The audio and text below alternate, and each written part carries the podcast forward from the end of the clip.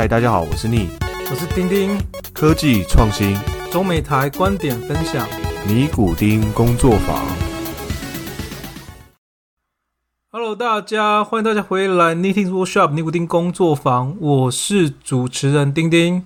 我是 Neo，欢迎大家回来。好，那节目刚开头还是很感谢大家收听。那如果说大家对我们的节目有任何的意见跟想听的节目，都欢迎到 Apple Podcast 上面给我们留言，或者是给我们一些鼓励，然后也可以到 IG 上面给我们一些推荐，这样子。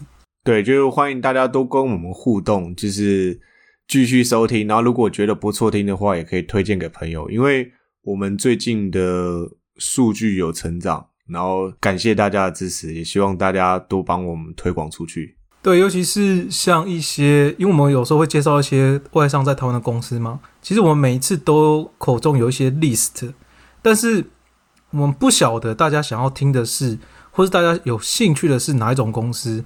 因为像我们有时候是介绍 IC 底赛相关，但有时候又是介绍像消费者领域，所以有时候又介绍像是医疗相关。所以如果说，诶，可能你比较想要听跟你的领域有相关的话，也可以让我们知道这样子。对，没错，或者是你觉得其他方面类的主题，因为我们比较多，譬如说有些会讲财经啊或时事，那你如果觉得有其他你比较想听的主题，或是觉得我们应该多把一些主题放在哪一类，也可以跟我们建议。对，好，那你有你知不知道最近台湾一直在炒凤梨？对，就是凤梨这个问题，好像最近炒得沸沸扬扬的。但是老实讲，我到美国之后，应该是我在美国的时候，我很少吃到凤梨。你在中国大陆会很常吃到吗？其实中国大陆在上海的时候可能比较少一点，但是在深圳其实还蛮常遇到。你知道我去那种水果摊或是那种果切摊啊，基本上凤梨都是会有在摊子上的产品。所以是类似说比较靠近可能广东或是香港那边会比较多。应该说气候比较相近，所以可能譬如说，我也知道说，就是海南的海南产很多凤梨，而且听说味道跟台湾差不多。哦，那你要不要介绍一下，到底中国人应该说在中国大陆到底是怎么看台湾凤梨的？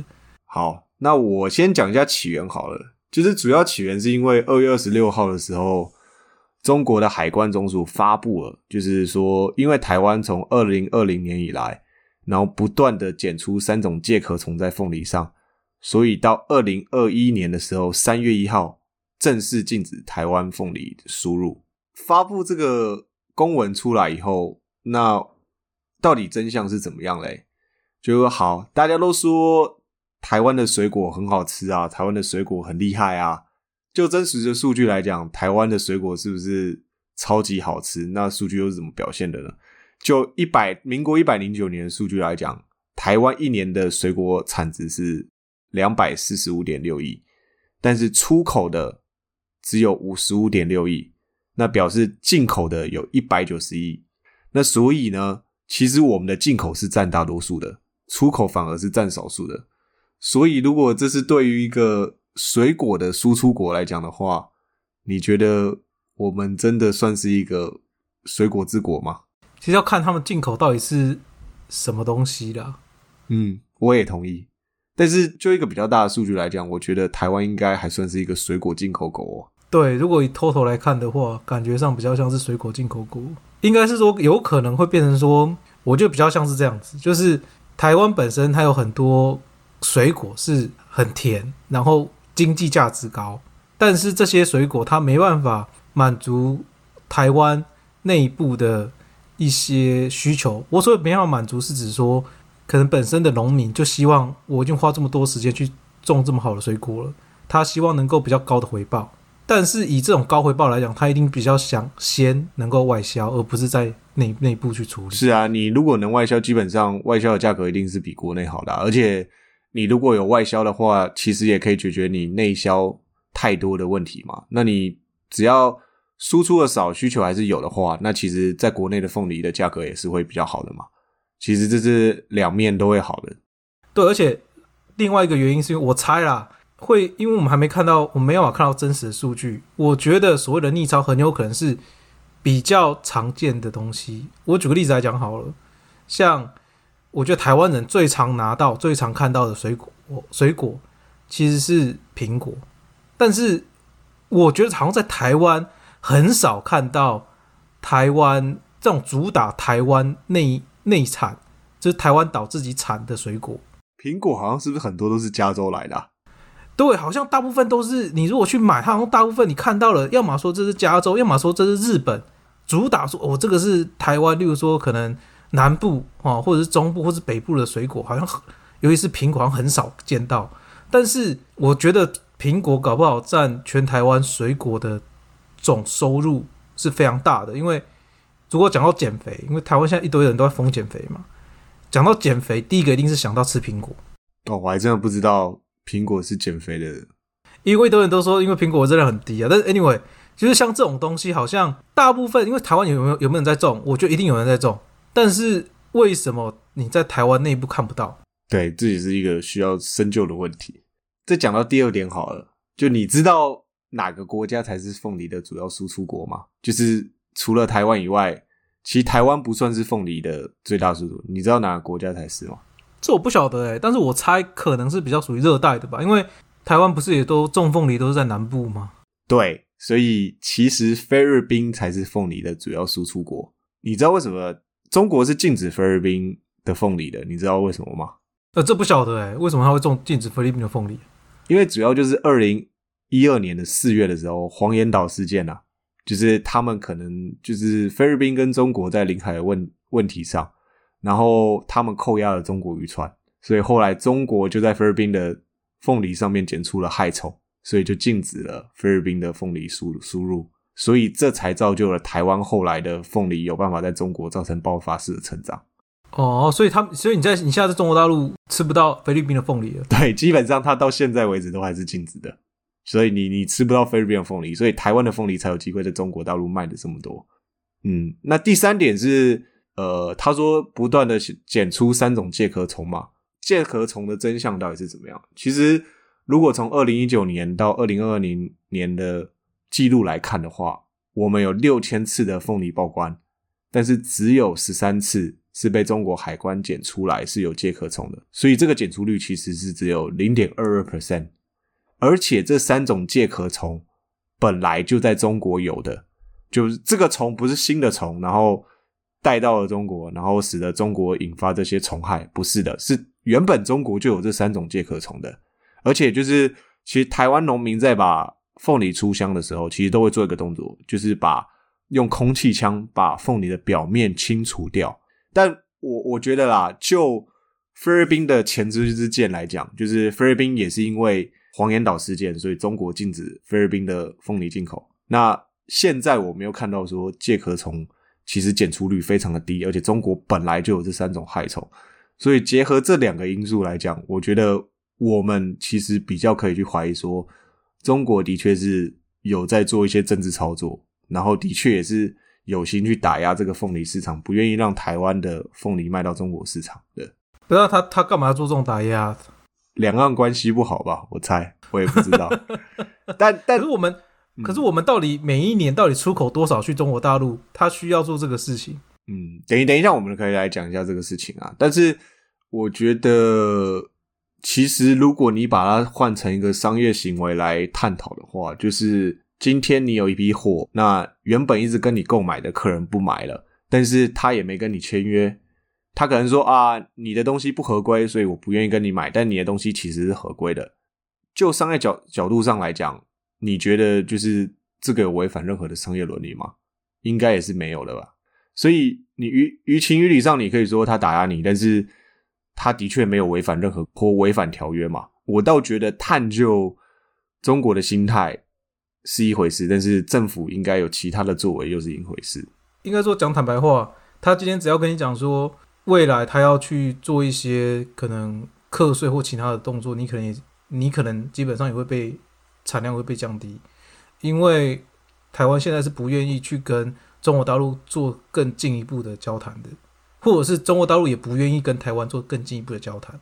那我们再来讲一下凤梨的现况，因为你刚才也问到说，那我们现在一年产了多少凤梨，然后有多少输出到中国嘛，对不对？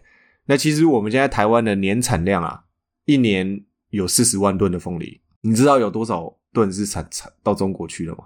我知道最近电视上都在说四万吨左右了，对，所以那表示我们的年产量的百分之十是外销到中国的。我们再来讲一个数据好了，就是我们一直在说我们销到日本的凤梨是很多，但是你知道第二名的凤梨销到输出量到日本大概只有多少量吗？我去看了一下近五年的数据，其实只有七百到两千公吨不等。但是政府是说，二零二一年的时候会达到五千公吨。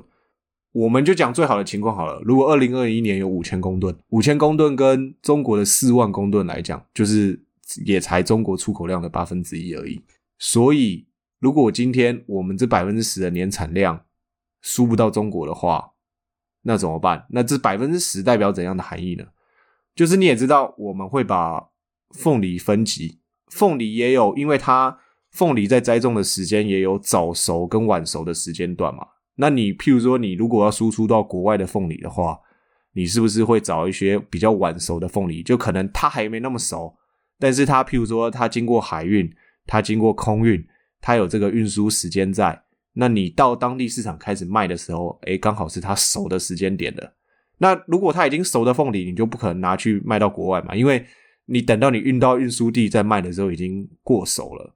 那你这些百分之十的产量，你没办法销到国外去的时候，你就变成说你必须跟原本的百分之九十一起放在国内卖。那你的你的供给是不是就多了百分之十？那这百分之十会不会造成就是凤梨价格的崩盘呢？或者是其实台湾人根本就吃不了这么多凤梨了？那该怎么办？百分之十其实是一个蛮大的数量的。好，那我们再来讲一下，就是政府说，因为呃中国市场慢慢的我们不想要再依赖它了，所以我们现在积极努力的拓展东南亚市场。那东南亚市场就政府的说法是说，东南亚市场成长了一百一十倍。那我稍微去看了一下这个数据，那那这个数据是怎么来的呢？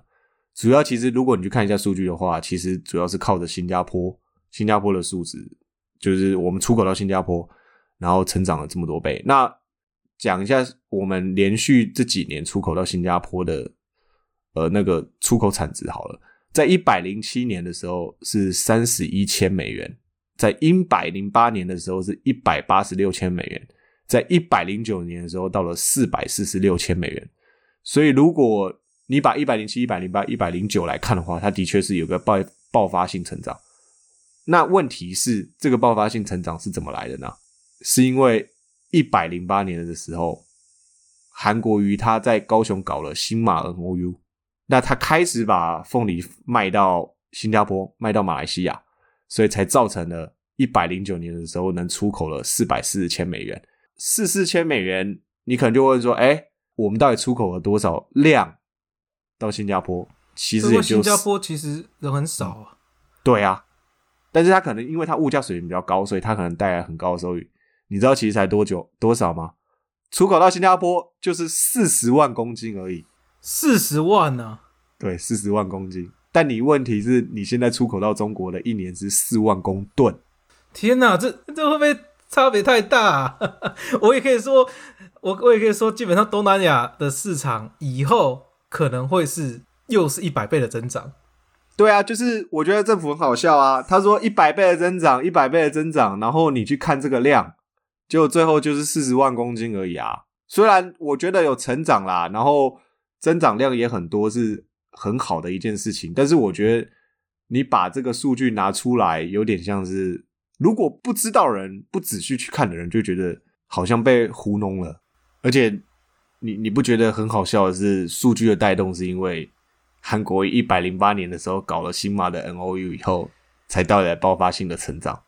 我觉得这个是一个很好笑的事情，就是说，因为刚出韩国语讲这个事情的时候，他被大家攻击嘛。对啊，被攻击啊，就说你能卖多少啊？然后，而且说你 N O U 只是一个形式签一签啊，根本就卖不过去啊，对不对？可是从他的数据上来看，其实他们当初攻击这个是对的，因为你确实没卖多少。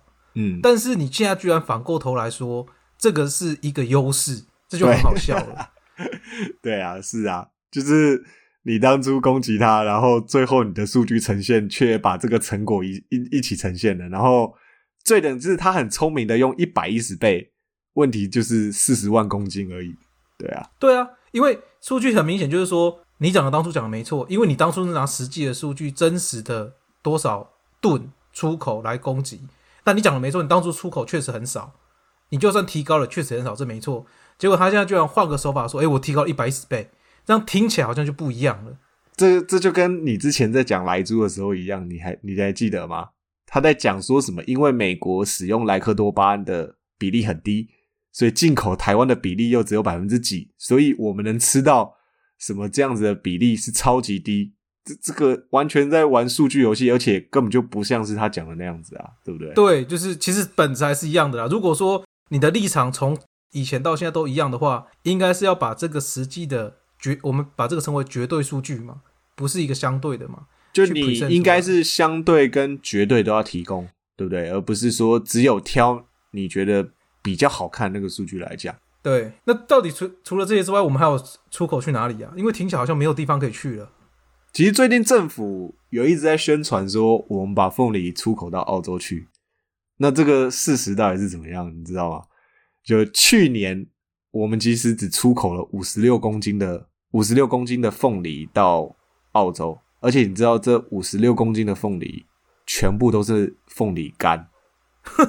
五十六公斤的凤梨干，然后政府还做了一个宣传，就说我们的凤梨出口到澳洲了，什么，然后就画了一个飞机，然后还有凤梨这样子。OK，那最近最近又多了两万吨啊，就是因为因为就是不是在宣传说全民吃凤梨吗？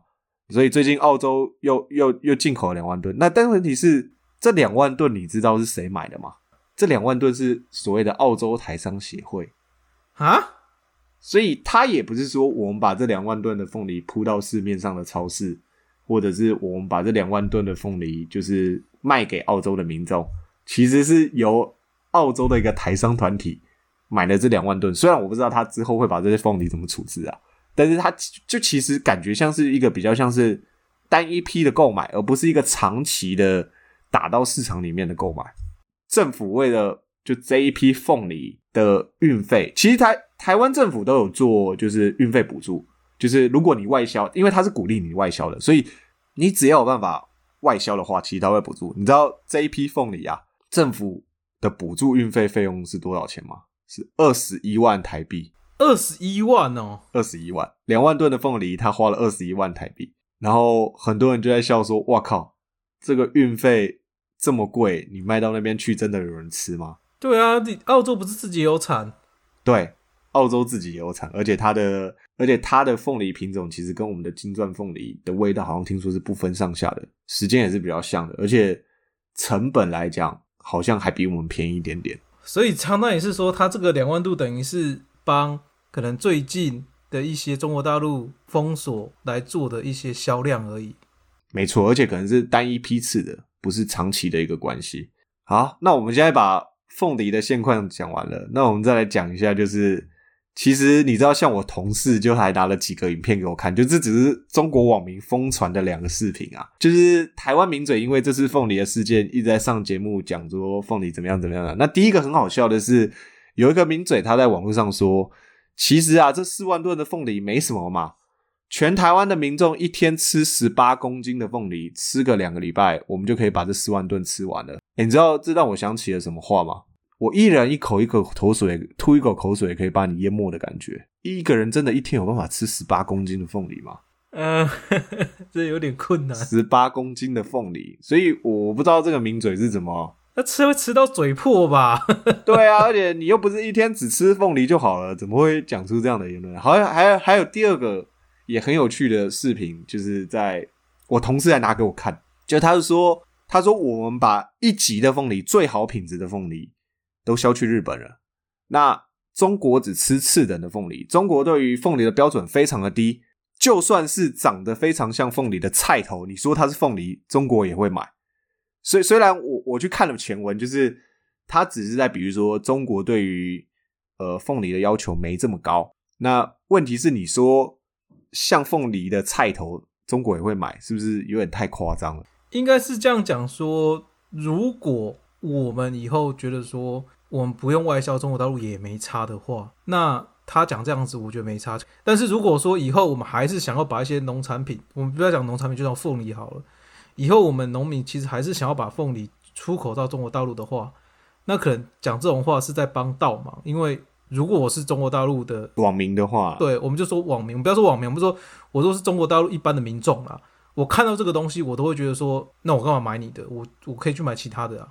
对啊，你你你把你的次等东西卖给我，然后你还在节目上讲的我们标准很低，而且你在业界你也知道，就是其实很多东西本来就有一等品跟次等品，对吧？你一等品跟次等品就是用来不一样的市场的。就譬如说，你今天譬如说你凤梨也有最好吃跟比较不好吃，那你最好吃的当然是譬如说出口到能负担得起，就是高端的国家。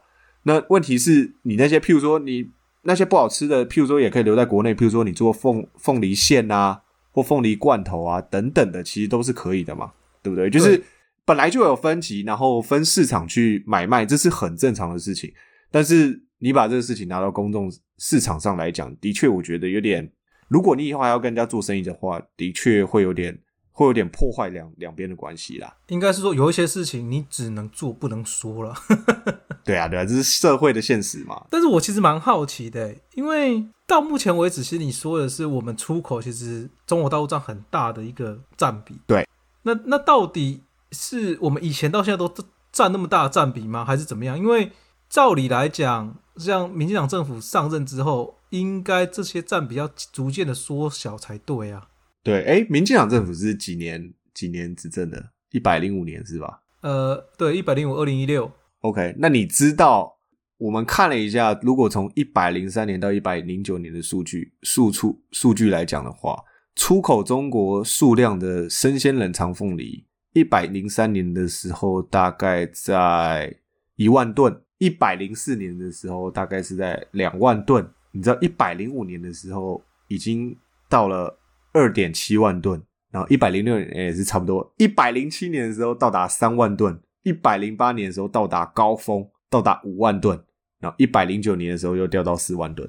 从一百零三年到一百零九年来讲的话，我们出口凤梨的这个出口量其实是增长的。那它的占比有增长吗？就是我们出口的在中国的分比是多少，对不对？对对对，就其实一直大概都是维持九十啊，九十 percent 以上。